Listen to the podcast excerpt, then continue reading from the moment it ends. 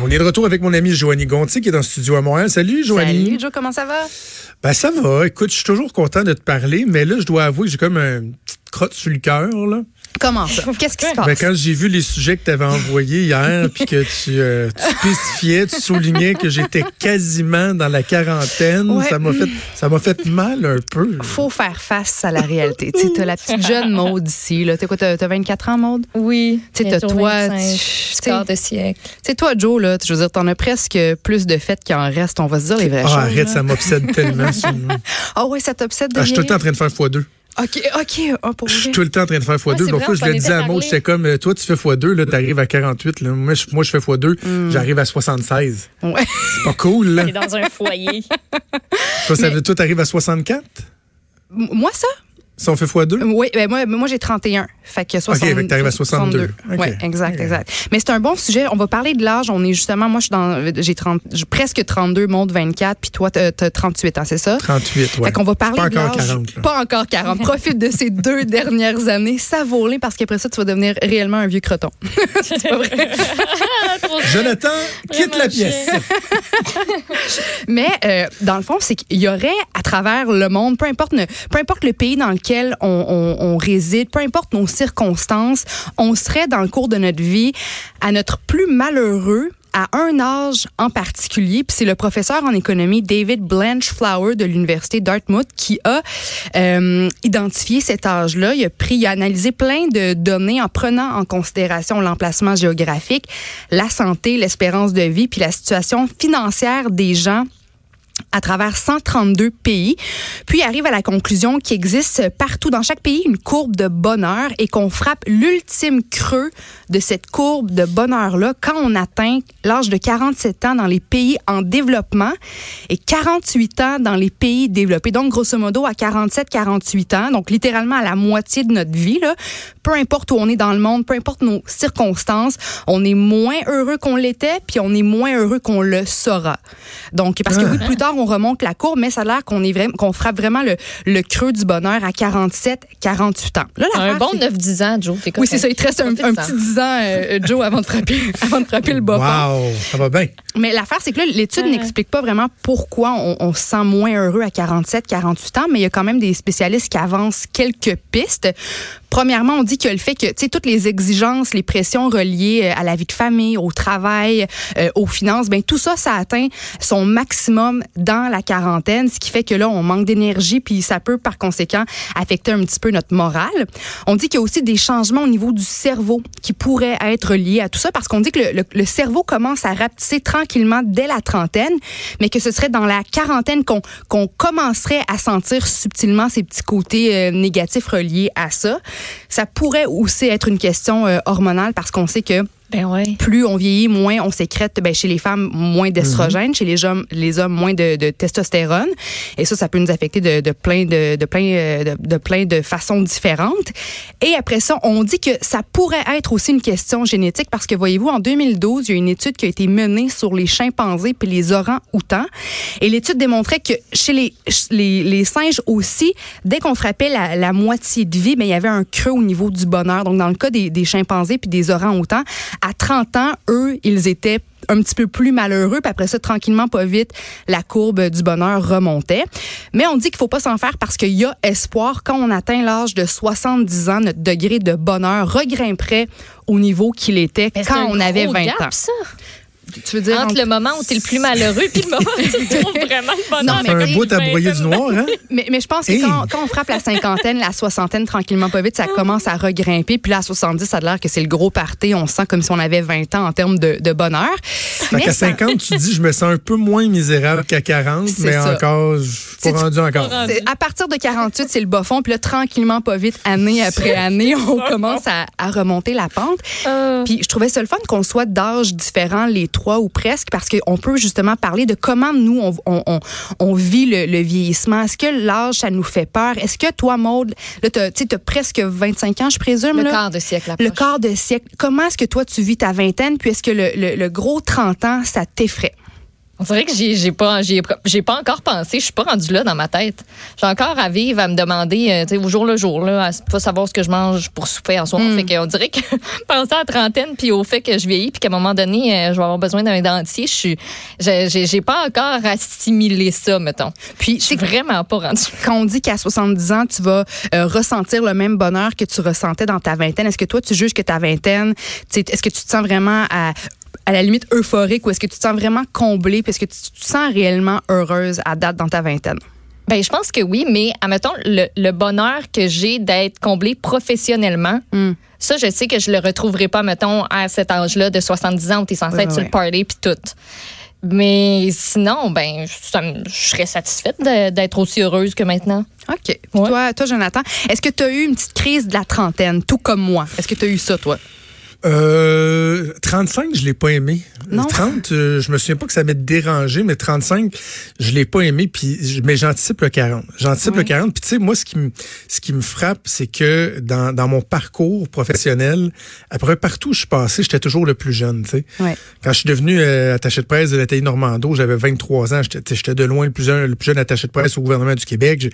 Mm. Quand j'ai commencé comme directeur de communication d'aéroport à 28 ans, j'étais très jeune. Puis là, je suis rendu à une étape où je regarde tu sais, des gens qui m'entourent comme Maude, d'autres personnes à la radio.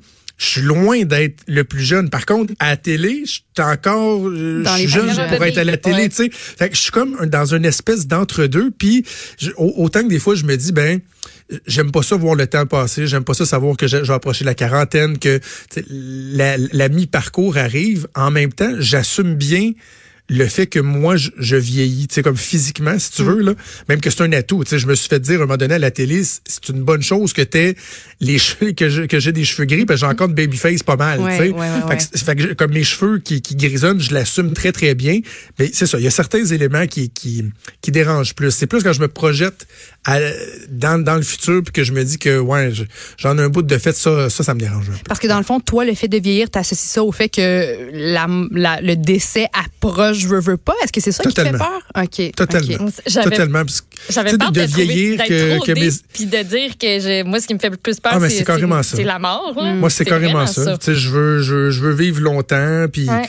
je, je veux voir mes enfants grandir. Je vais être content de les voir grandir, franchir les étapes. Mais plus eux vont franchir d'étapes, plus moi je vais arriver proche d'une étape qui est inévitable un jour aussi. Là. Ouais, ouais. Puis ça, j'aime, j'aime pas ça, penser à ça. Quand je veux faire euh, ce que, j'appelle, moi, faire tilter mon cerveau, là, tu sais, tu penses à la fin du monde, à l'espace infini, puis à ta mort, là, c'est pas mal les trois affaires qui réussissent à faire drrrr le Il y a me Richard tilter, Martineau là. aussi ici. Il parle pas de mort. Là. Il y a ça. Il y a ça. mais mais moi, Ouais. je- moi là, des crises capable. existentielles de, de me de me rendre presque malade en, en pensant à l'univers, au trou noir, à l'aspect infini de l'univers, puis la petitesse de, de, de la planète et de ce qu'on est, puis ce que notre vie représente dans, dans le grand spectre des choses.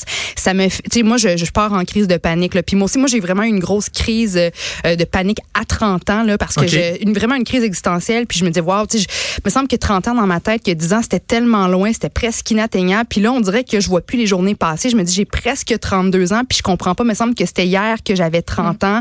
Pour moi aussi, bon, il y avait d'autres choses là-dedans qui, Ouais. impliquaient ma, mon espèce de, de, de petite crise. Si je voulais absolument être en santé, prendre ma vie en main, etc. Donc, je sentais que j'avais, beaucoup de chats à fouetter. Ça a été vraiment un dur coup pour moi. Puis on dirait que, euh, d'un autre côté, là, je me dis, maintenant que je vais super bien, que c'est un privilège de vieillir, que c'est un cadeau de pouvoir passer, euh, plusieurs longues années sur Terre.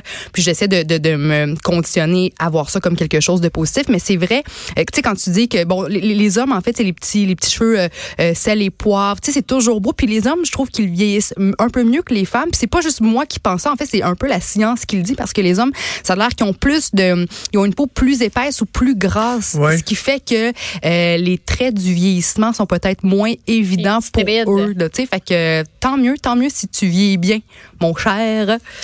Euh, Ouais, mais tu sais, faut, faut regarder aussi ce qui est, ce qui est positif. Là, tu sais, on- quand tu vieillis, il y a, y a- il y a des, il y a des côtés, des côtés qui sont moins agréables, il y en a d'autres qui sont, qui sont agréables. Puis, Tu sais, je, je te raconte l'anecdote, c'est très personnel, mais c'est pas grave, on a l'habitude d'être très ouvert dans nos discussions. Euh, ce matin, je me, suis- c'est un, un matin comme un autre. Là, tu sais, le cadran a sonné. Moi, je, depuis 5 heures le matin, j'étais en train de lire mes journaux, puis Ma blonde, elle se réveille à 6 heures et là, euh, euh, notre petite qui a 5 ans se réveille, elle rentre dans la chambre, mais elle est comme plus poquée que d'habitude. Elle a les petits yeux poqués, son tout et tout poqué. Puis là, elle embarque dans lit, puis elle s'en vient à quatre pattes. Puis d'habitude, elle est tout le temps en train de jaser tout de suite. Et là, elle fait juste se coucher entre ma blonde puis moi.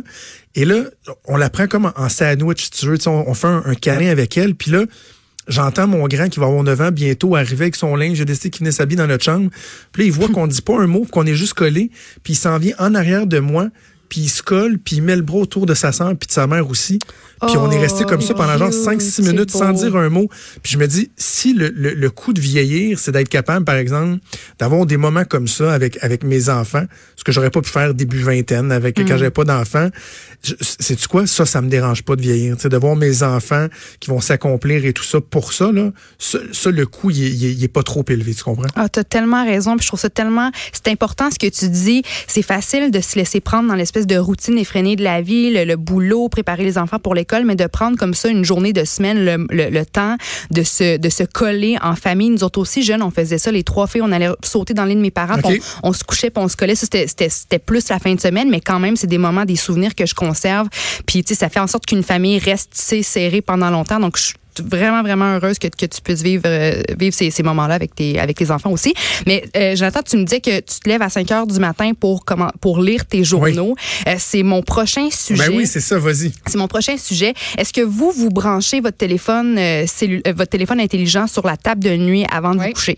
Oui. Bon. Non seulement je le branche, mais vive Ikea, j'ai acheté un truc sans contact. Là. Oui je fais juste déposer mon téléphone dessus, puis, euh, il, se rechange, ça c'est merveilleux. Hmm, bon, donc j'imagine que le matin, quand le, cadran sonne, vous prenez rapidement, c'est pas long avant que vous avez, avant d'avoir le téléphone dans les mains puis commencer à consulter les affaires, c'est mhm. ça? Moi, à 5h05, mon téléphone sonne, à 5h06, j'ai mon téléphone ouvert à côté de moi avec mm. mon application OneNote pour prendre des notes des journaux que je lis et j'ai mon iPad sur mon ventre eh en train de lire les journaux à 5h06. Après 5 minutes? Écoute. OK, après non, une minute. je me trouvais. non, après une minute. Après une minute. À 5, je me réveille. À 6, l'iPad est ouvert avec mes journaux ouverts. Ouais. je suis pas super que ça. Ben, vous n'êtes pas les seuls. Moi aussi, je fais la même affaire. Je prends mon téléphone, puis je commence à regarder les nouvelles ou à, à, regarder mon Instagram. Puis, euh, selon une étude qui a été menée par la firme IDC Research, 80 des utilisateurs de téléphones intelligents utilisent leur téléphone cellulaire dans les 15 premières minutes de leur réveil.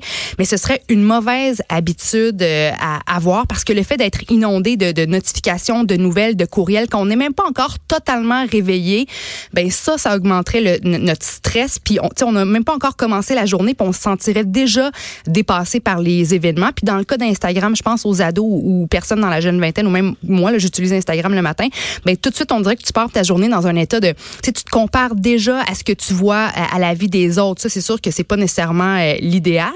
Puis on dit aussi que consulter son téléphone intelligent dès le réveil, ben ça minerait notre capacité à bien prioriser les éléments dans notre journée. C'est qu'on est tellement bombardé à gauche, à droite de courriels, de trucs pour le travail, de sujets dont, dont on veut se parler, on prend des notes, que là, à un moment donné, c'est vraiment comme une espèce de tempête de choses à faire, puis on n'est plus capable de bien prioriser. Puis on dit que le matin, justement, il faut être capable de, de, de, rester décroché de nos outils euh, intelligents pendant un certain moment pour être capable, après ça, de connecter avec son partenaire amoureux, de connecter avec sa famille, de prendre une douche, un bon déjeuner. Puis là, après ça, on se met dans on se met dans, dans l'espèce de mood de, de job. Puis on a le même problème aussi à la fin de la journée avec les téléphones intelligents. C'est facile après la journée de travail de, de consulter les courriels à 7, 8 heures le soir. Puis ça, c'est pas bon. Euh, en fait, il y a un chercheur qui s'appelle William Becker qui a été interrogé par la CBC qui dit que chaque fois qu'on vérifie nos courriels ou qu'on regarde notre téléphone pour voir si on n'a pas reçu un courriel, ben là, notre cerveau se met, se, met toujours, euh, se met tout de suite en mode boulot. sais il switch mode euh, à la maison vie personnelle au mode boulot. Puis sur le long terme, ça fait qu'on reste constamment dans ce mode boulot-là. On n'est pas capable de, de décrocher. Donc, en prenant son téléphone le matin, puis en le consultant le soir devant la télé ou avant de se coucher, ben finalement, on décroche jamais, jamais, jamais. Puis sur le long terme, c'est super épuisant. Euh, on peut on peut tomber en burn-out plus facilement. On brûle littéralement la chandelle des, des deux parts. Puis moi, je commence à, le remarquer. Je trouve que, tu sais, je suis moins connectée, moins groundée dans ma journée quand j'ai toujours mon téléphone avec moi. Je, Mm-hmm. je le consulte le matin, je le consulte le soir avant de me coucher. Est-ce que tu t'obliges des temps d'arrêt, euh, Joanie? Euh, de plus que en tu plus. imposes? De plus en plus. Tu vois, avant, là, je veux dire, moi, j'aime ça prendre des bains, puis, mais sauf que, sauf que j'apportais mon téléphone avec moi dans le bain. Puis je, continu- je continuais à, à être sur Instagram, je regardais les nouvelles, je pensais à des sujets, bon, pour des chroniques, par exemple, je répondais à, à du monde, puis je me dis, wow, mon petit temps, là, avec ma chandelle dans le bain, le, le temps que je m'accorde, oui, ben, j'ai encore mon maudit téléphone cellulaire. Fait que moi, je suis en train de me questionner, tu sais, je veux dire, est-ce que je suis vraiment obligée dans mon lit de passer un 15 minutes avec mon téléphone dans les mains dès le réveil? Est-ce que le soir, quand je regarde un film avec mon chum, est-ce que faut que je le regarde à, à chaque pause commerciale ou à chaque, à chaque fois que j'ai un petit deux minutes? Tu sais, moi, je commence, mais le problème, c'est que c'est encore une zone grise. Tu sais, le consulter ses courriels ou envoyer des courriels après les heures du bureau, il n'y a pas encore de réglementation. Puis l'affaire, c'est qu'on se met beaucoup de pression. Tu sais, dans le milieu du travail, on a des, on veut répondre aux attentes, on veut montrer à notre patron qu'on est, qu'on est prêt à tout là, pour, là. oui, pour bien faire notre job. Puis on veut aussi avoir une promotion, gravir les échelons. Donc, on se sent en quelque sorte obligé de répondre aux attentes. Puis les attentes, ben malheureusement, euh, ça arrive à toute heure euh, de la journée. Vous comprenez? Fait qu'il y a un petit problème. Puis je pense qu'il faut vraiment avoir davantage cette réflexion-là. Absolument, absolument. Je pense qu'on tout le monde s'en rend euh, compte davantage. En même temps, on n'a pas tous les mêmes réalités. tu. T'as raison. C'est quand c'est vraiment ton outil de travail, quand il faut que tu sois branché euh, un peu en tout temps, ça dépend des réalités. Mais l'important, c'est, si j'avais le résumé en terminant, c'est que moi, je veux pas euh, fermer la lumière le soir, que ma blonde, mettons, puis moi, on s'endorme, puis dire, hey, je voulais dire ça, puis j'y ai pas dit. Comprends. d'avoir comme Un oublié non- de non parler, ouais. d'entretenir mes relations familiales, relations amoureuses, parce que j'ai été trop longtemps sur mon téléphone. Tu sais, si je suis capable de d'essayer de trouver l'équilibre, de tout faire ça en même temps, tant mieux. Mais c'est vrai qu'il faut euh, rester conscient de tout ça. Bref, Mm. euh, c'est une réalité, c'est très très très moderne, c'est très contemporain. Oui. Joanie, toujours un plaisir. On se reparle la semaine prochaine. Merci à toi, Maude. Au revoir. À Joanie Henry à la mise en onde et à Mathieu Boulay à la recherche. Je vous souhaite une excellente journée. On se reparle demain à 10h. Salut.